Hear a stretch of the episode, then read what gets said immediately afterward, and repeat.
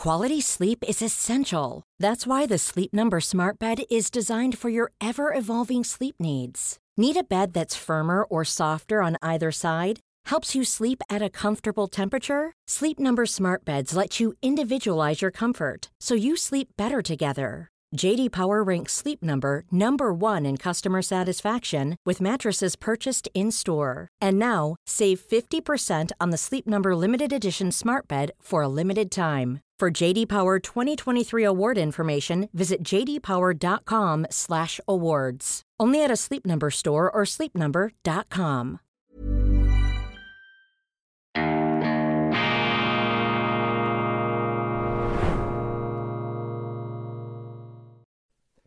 Grüezi miteinander, ganz herzlich willkommen und einen wunderschönen guten Morgen, meine sehr verehrten Damen und Herren, liebe Freunde aus nah und fern. Ich begrüße Sie hier aus dem hochmobilen Institut für fortgeschrittene Gegenwartskunde und angewandtes, balanciertes Denken zu dieser Sommerserien-Spezialausgabe von Weltwoche Daily, die andere Sicht, unabhängig kritisch, gut gelaunt am Freitag, dem 4.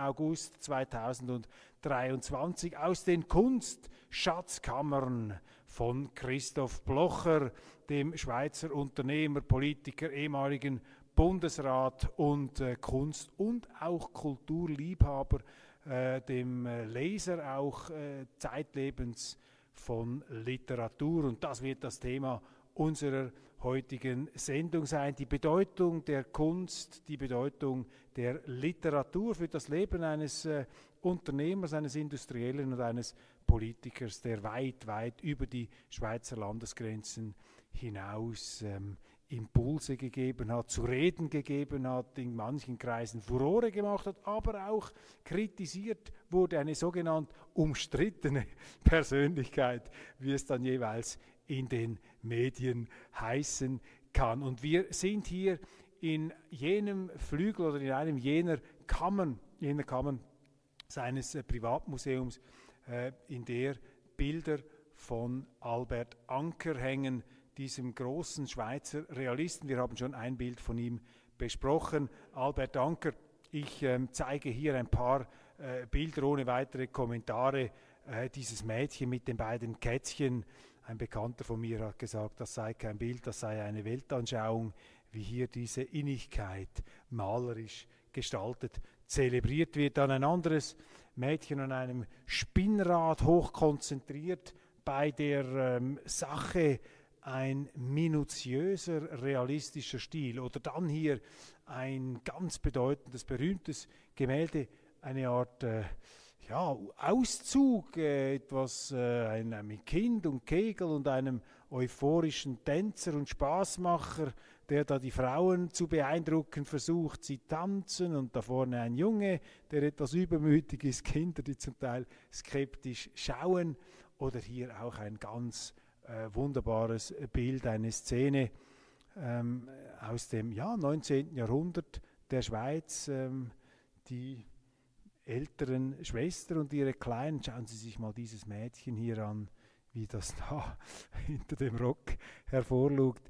Dieser ähm, Gesichtsausdruck, das ist äh, unglaublich. Äh, äh ein Bild äh, faszinierender als das andere von einer tiefen menschlichen Wirklichkeit, was hier zum Ausdruck kommt. Oder ein sehr trauriges Bild, das hier äh, eine Prozession, äh, die dabei ja, nebligen ähm, Wetter vollzieht. Oder ein ganz berühmtes Bild, Christoph Blocher könnte da ähm, die Geschichte erzählen.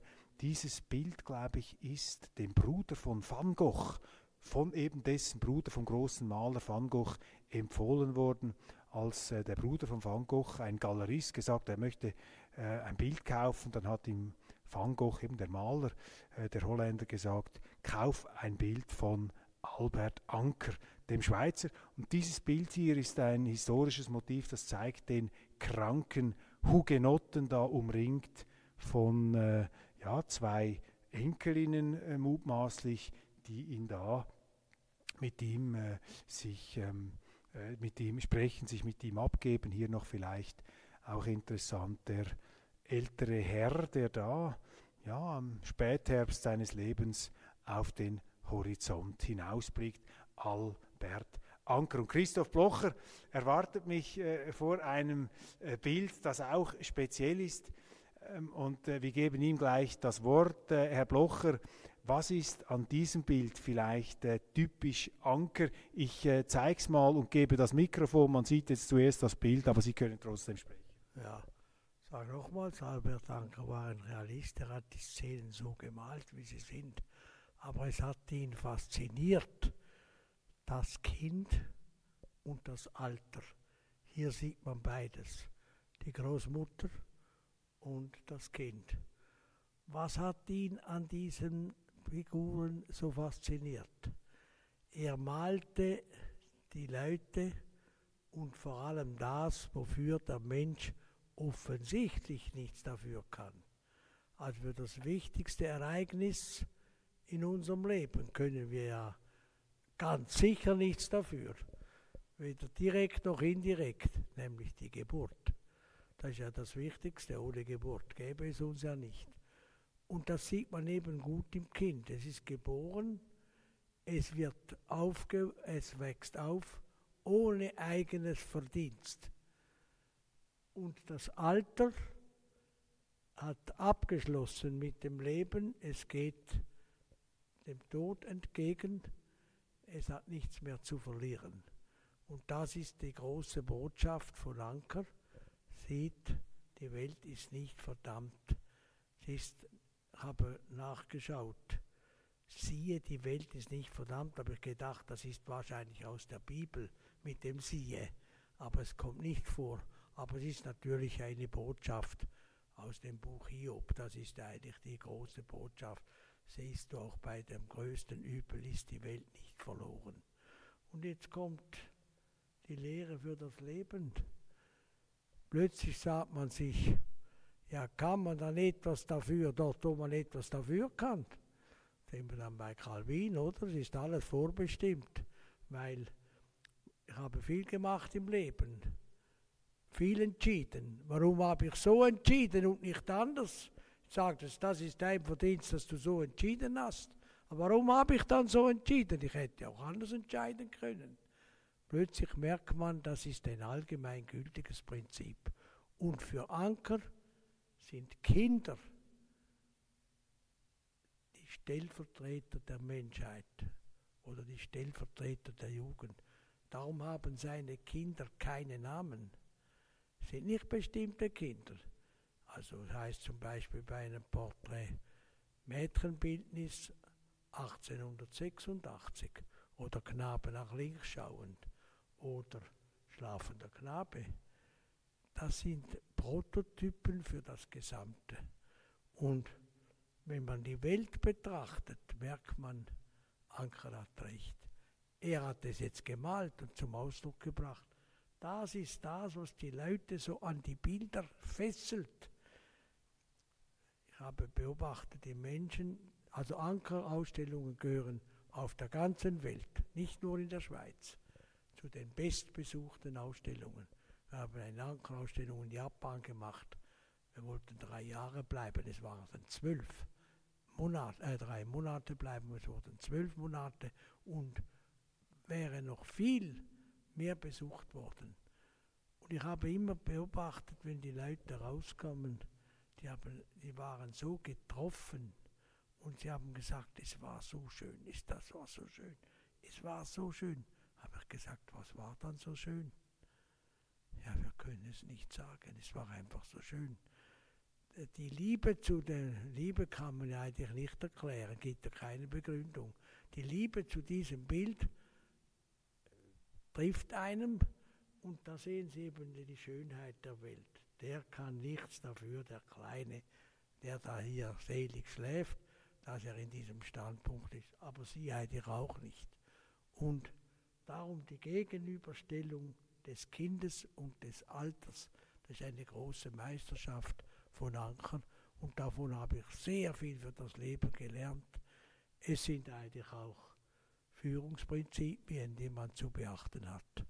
Tolstoi hat geschrieben, das Leben ist die Liebe und die Liebe ist das Leben und der Hass ist der Tod. Wenn ich jetzt meinen Eindruck schildern würde, aufgrund Ihrer Erzählung, würde ich sagen, Anker ist ein Maler der Liebe und des Ausdrucks der Liebe in den Gesichtern der Menschen. Und dieser Ausdruck kommt vielleicht bei den Kindern am stärksten äh, zur Geltung oder bei den Alten, weil sie eben keinen bewussten Eindruck hinterlassen möchten, sondern weil das Leben in seiner Lebenskraft vielleicht am unmittelbarsten sich abbildet. Sie müssen nichts beweisen, sie wollen nichts beweisen und das Kind, das in der Unmittelbarkeit lebt, ist Anker ein Maler des Lebens und damit auch ein Maler der Liebe. Ja, also äh, er zeigt die Wirklichkeit. Und die Wirklichkeit ist eben das Schöne.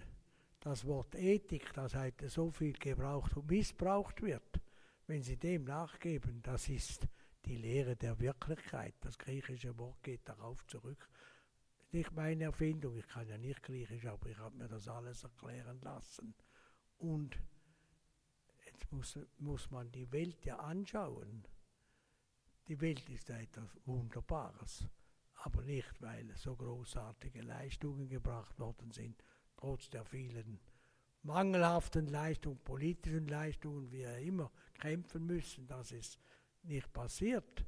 Aber im Gesamten ist die Welt etwas Wunderbares, nämlich nicht verloren. Und das zeigt eben Anker. Siehst du an diesem Kind, siehst du an dieser Frau, siehst du an allen Orten, schau hin.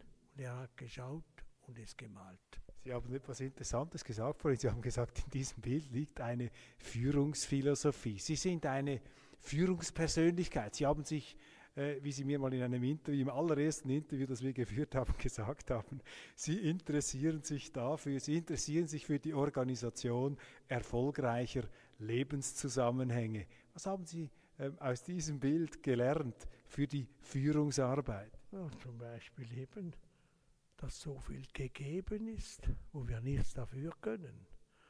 Das führt auch zur Bescheidenheit, oder? Und dass das Leben weitergeht. Und oft hat man ja, wenn man ein Unternehmen hat, wo man dauernd Angst hat, wenn ich falsch entscheide, geht es unter.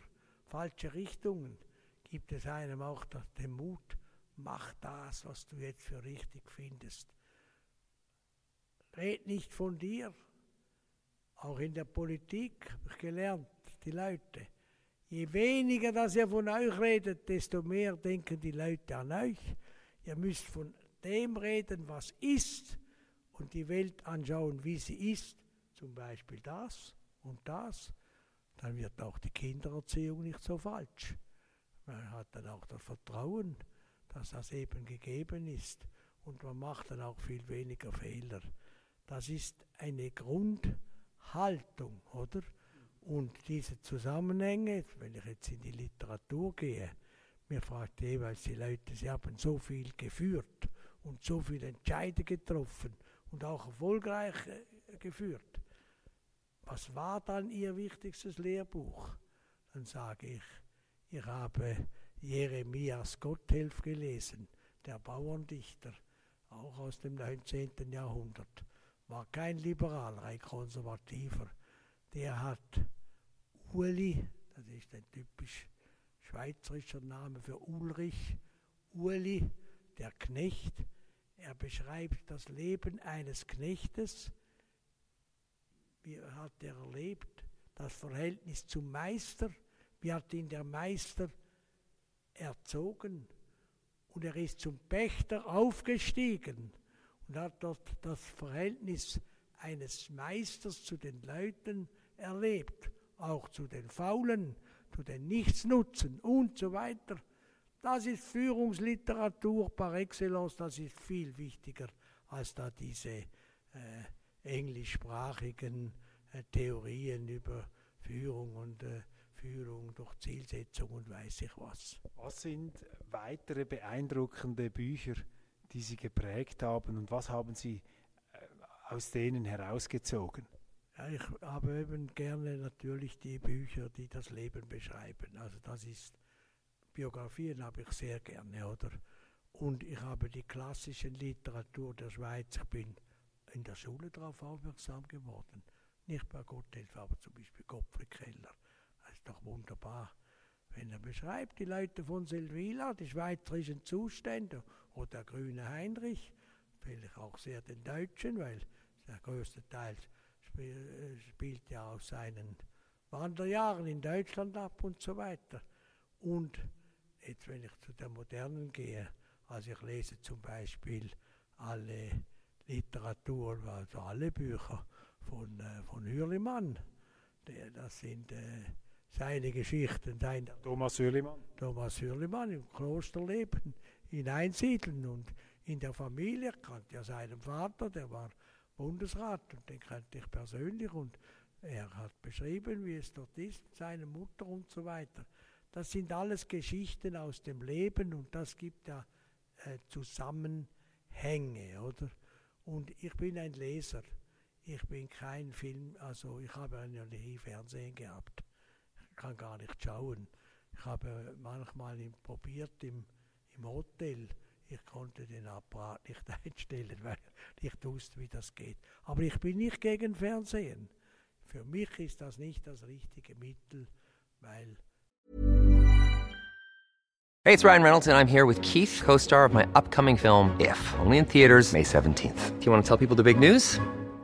All right, I'll do it. Sign up now and you'll get unlimited for $15 a month in six months of Paramount Plus Essential Plan on us. Mintmobile.com slash switch. Upfront payment of $45 equivalent to $15 per month. Unlimited over 40 gigabytes per month. Face lower speeds. Videos at 480p. Active Mint customers by 531.24 get six months of Paramount Plus Essential Plan. Auto renews after six months. Offer ends May 31st, 2024. Separate Paramount Plus registration required. Terms and conditions apply if rated PG. Life is full of what ifs. Some awesome. Like what if AI could fold your laundry? And some, well, less awesome. Like what if you have unexpected medical costs? United Healthcare can help get you covered with Health Protector Guard fixed indemnity insurance plans. They supplement your primary plan to help you manage out of pocket costs. No deductibles, no enrollment periods, and especially no more what ifs. Visit uh1.com to find the Health Protector Guard plan for you.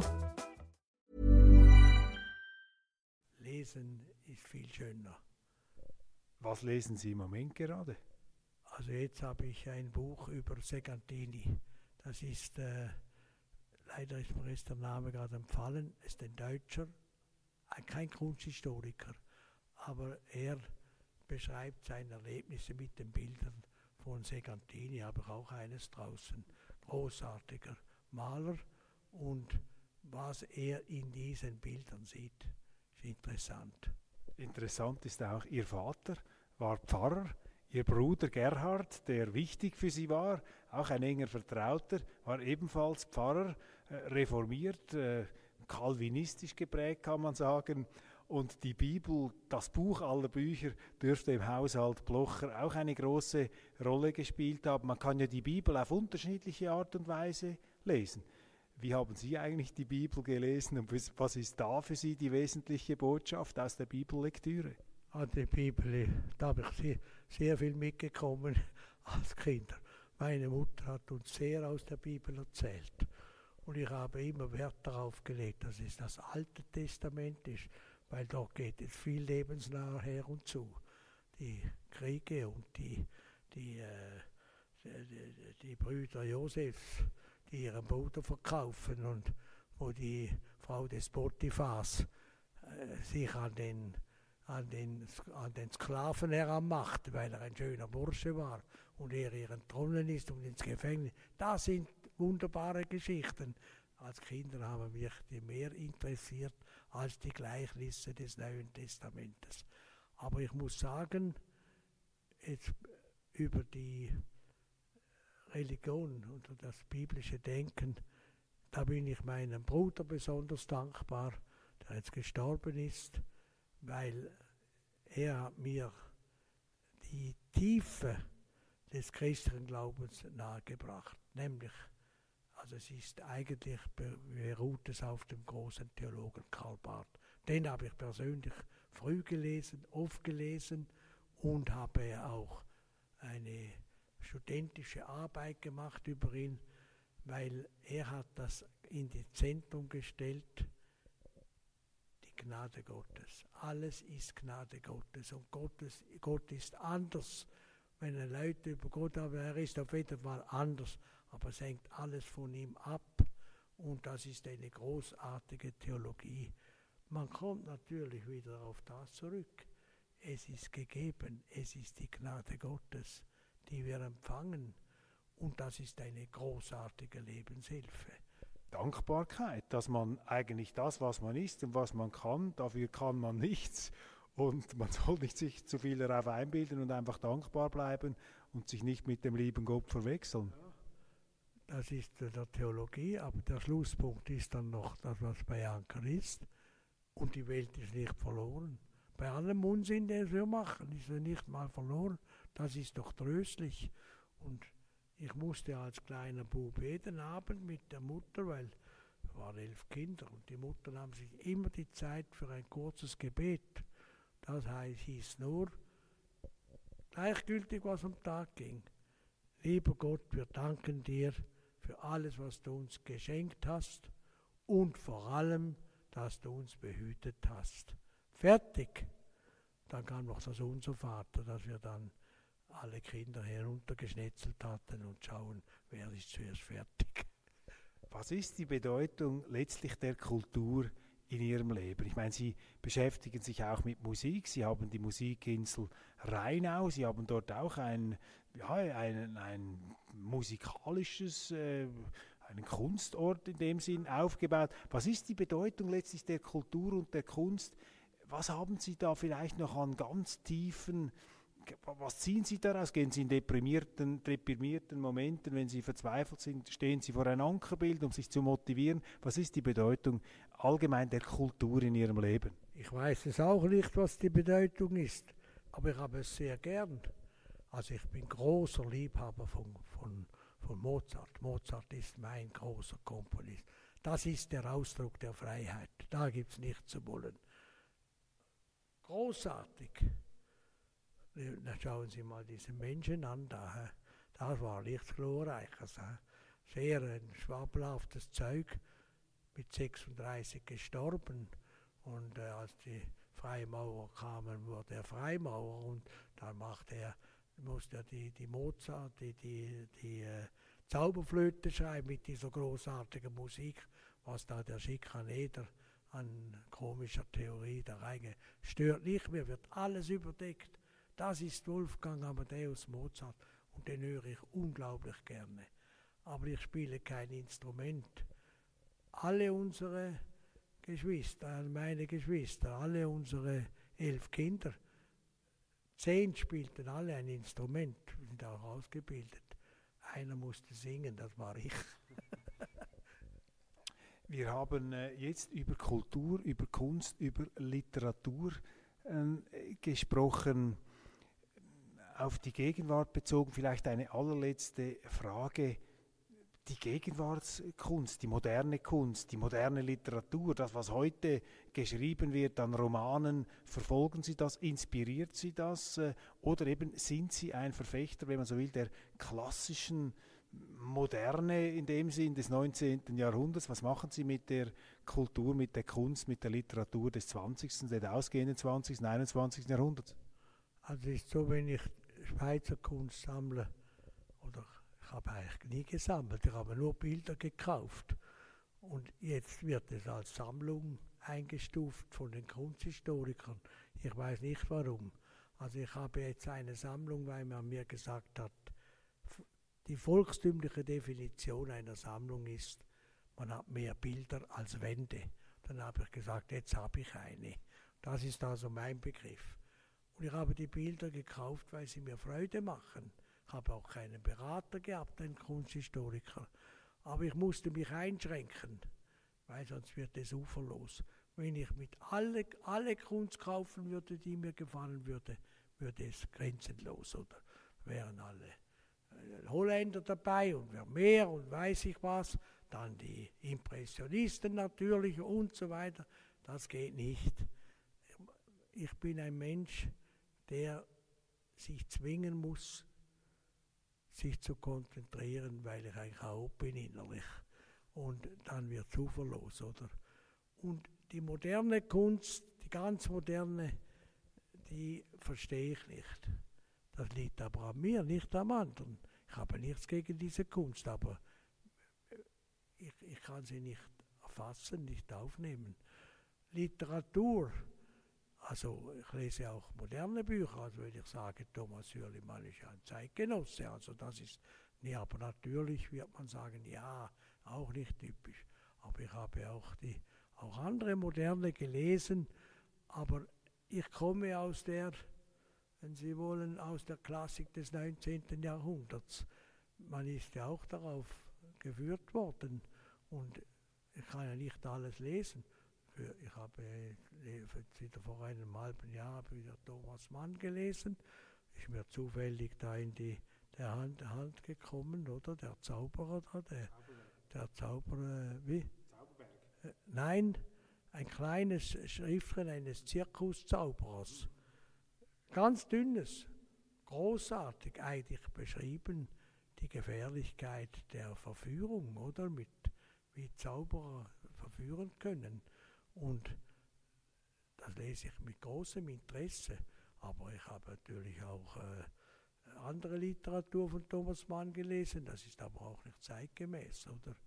Ganz kurz, letzte Frage. Äh, unter den Schweizer Schriftstellern äh, ist ja quasi auf dem Olymp stehen Friedrich Dürrenmatt und Max Frisch und man kann ja die Schweizer manchmal fast in zwei Kategorien einteilen, die Dürrenmattianer und die Frischianer. Ich würde jetzt mal vermuten, Sie sind ein Dürrenmattianer, Herr Blocher. Was ist ähm, das äh, Überlegene, das Faszinierende an Dürrenmatt?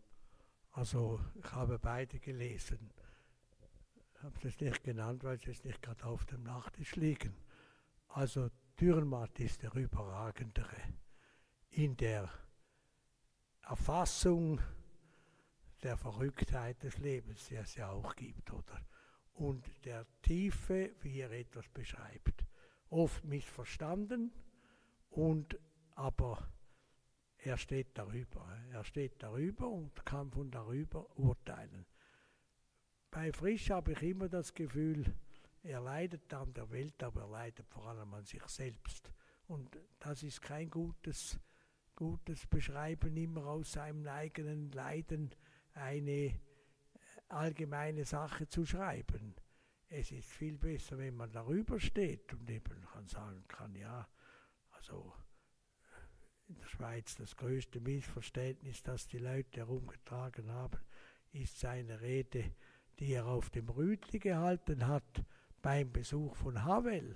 Das ist eben eine interessante Geschichte. Havel, als der erste Präsident nach der Befreiung in Tschechien, kam in die Schweiz, Staatsbesuch. Und dann hat, äh, hat, man ihm gesagt, was wollen Sie sehen? Hat er gesagt, ich will aufs Rütli. Dann hat ihm der sozialdemokratische Bundesrat Leuenberg gesagt, nein, aufs Rütli geht man nicht und so weiter. Oder hat er gesagt, ich will aufs Rütli. Da haben die Gleichen unter Gleichen geschworen, die Freiheit und so weiter. Und dann hat man Dürrenmatt eingeladen als Redner. Ich weiß nicht mehr, ob aufs Rütli oder nur an diesem Tag. Es war in Zürich in der, äh, Gross, in der, in der St. Peterkirche. In der St. Peterkirche hat er dann gesprochen, aber auch anlässlich dieses Besuches. Und hat dann eine wunderbare Geschichte erzählt, oder? Jetzt muss ich aufpassen, weil es an der griechischen Sage anknüpft. Odysseus.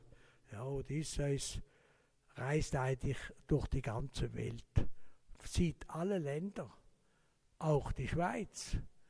Und dann charakterisiert er die Schweiz und sagt, das ist eigentlich das interessanteste Land, weil da sieht man die Gefangenen, sind eigentlich diejenigen, die sich selbst eingesperrt haben und sagt aber am Schluss, das hat dann die, die, die, die Befürworter von links weggelassen, aber wenn ich in einem Land leben könnte, würde ich die Schweiz wählen. Und warum? Weil er hat eigentlich im Hintergrund die ganze Problematik des Staates erklärt. Wir müssen eine staatliche Ordnung haben. Wir müssen für Ordnung sorgen. Wir sorgen ja für Ordnung, aber wir sind ja selbst die Eingesperrten. Das ist eine allgemeingültige Wahrheit mich bringt es dazu zu sagen, pass auf mit dem Staat, mach nicht zu viele Regeln, sonst wirst du zu viel, mit zu vielen Regeln eingebunkert. Du wirst zum Gefangenen von Regeln, die du dann irgendwann nicht mehr ähm, loswerden kannst. Ja, der Staat als Gefängnis und der Schweizer, äh, das, die Schweiz das einzige Gefängnis, in dem die Gefangenen auch die Wärter sind. Ja, diese Rede ist natürlich berühmt geworden und sie hat äh, große Proteste ausgelöst. Man hat eben Dürrenmatt vorgeworfen, er sei unpatriotisch, aber eben am Schluss, äh, wie Christoph Loche gesagt hat, dann Odysseus, seine Seele gab dann vor dem Allmächtigen zu verstehen, im nächsten Leben möchte ich ein Schweizer sein. Also so schlecht kann diese Schweiz also nicht sein, wenn der Wanderer sich dort zur Ruhe setzen will.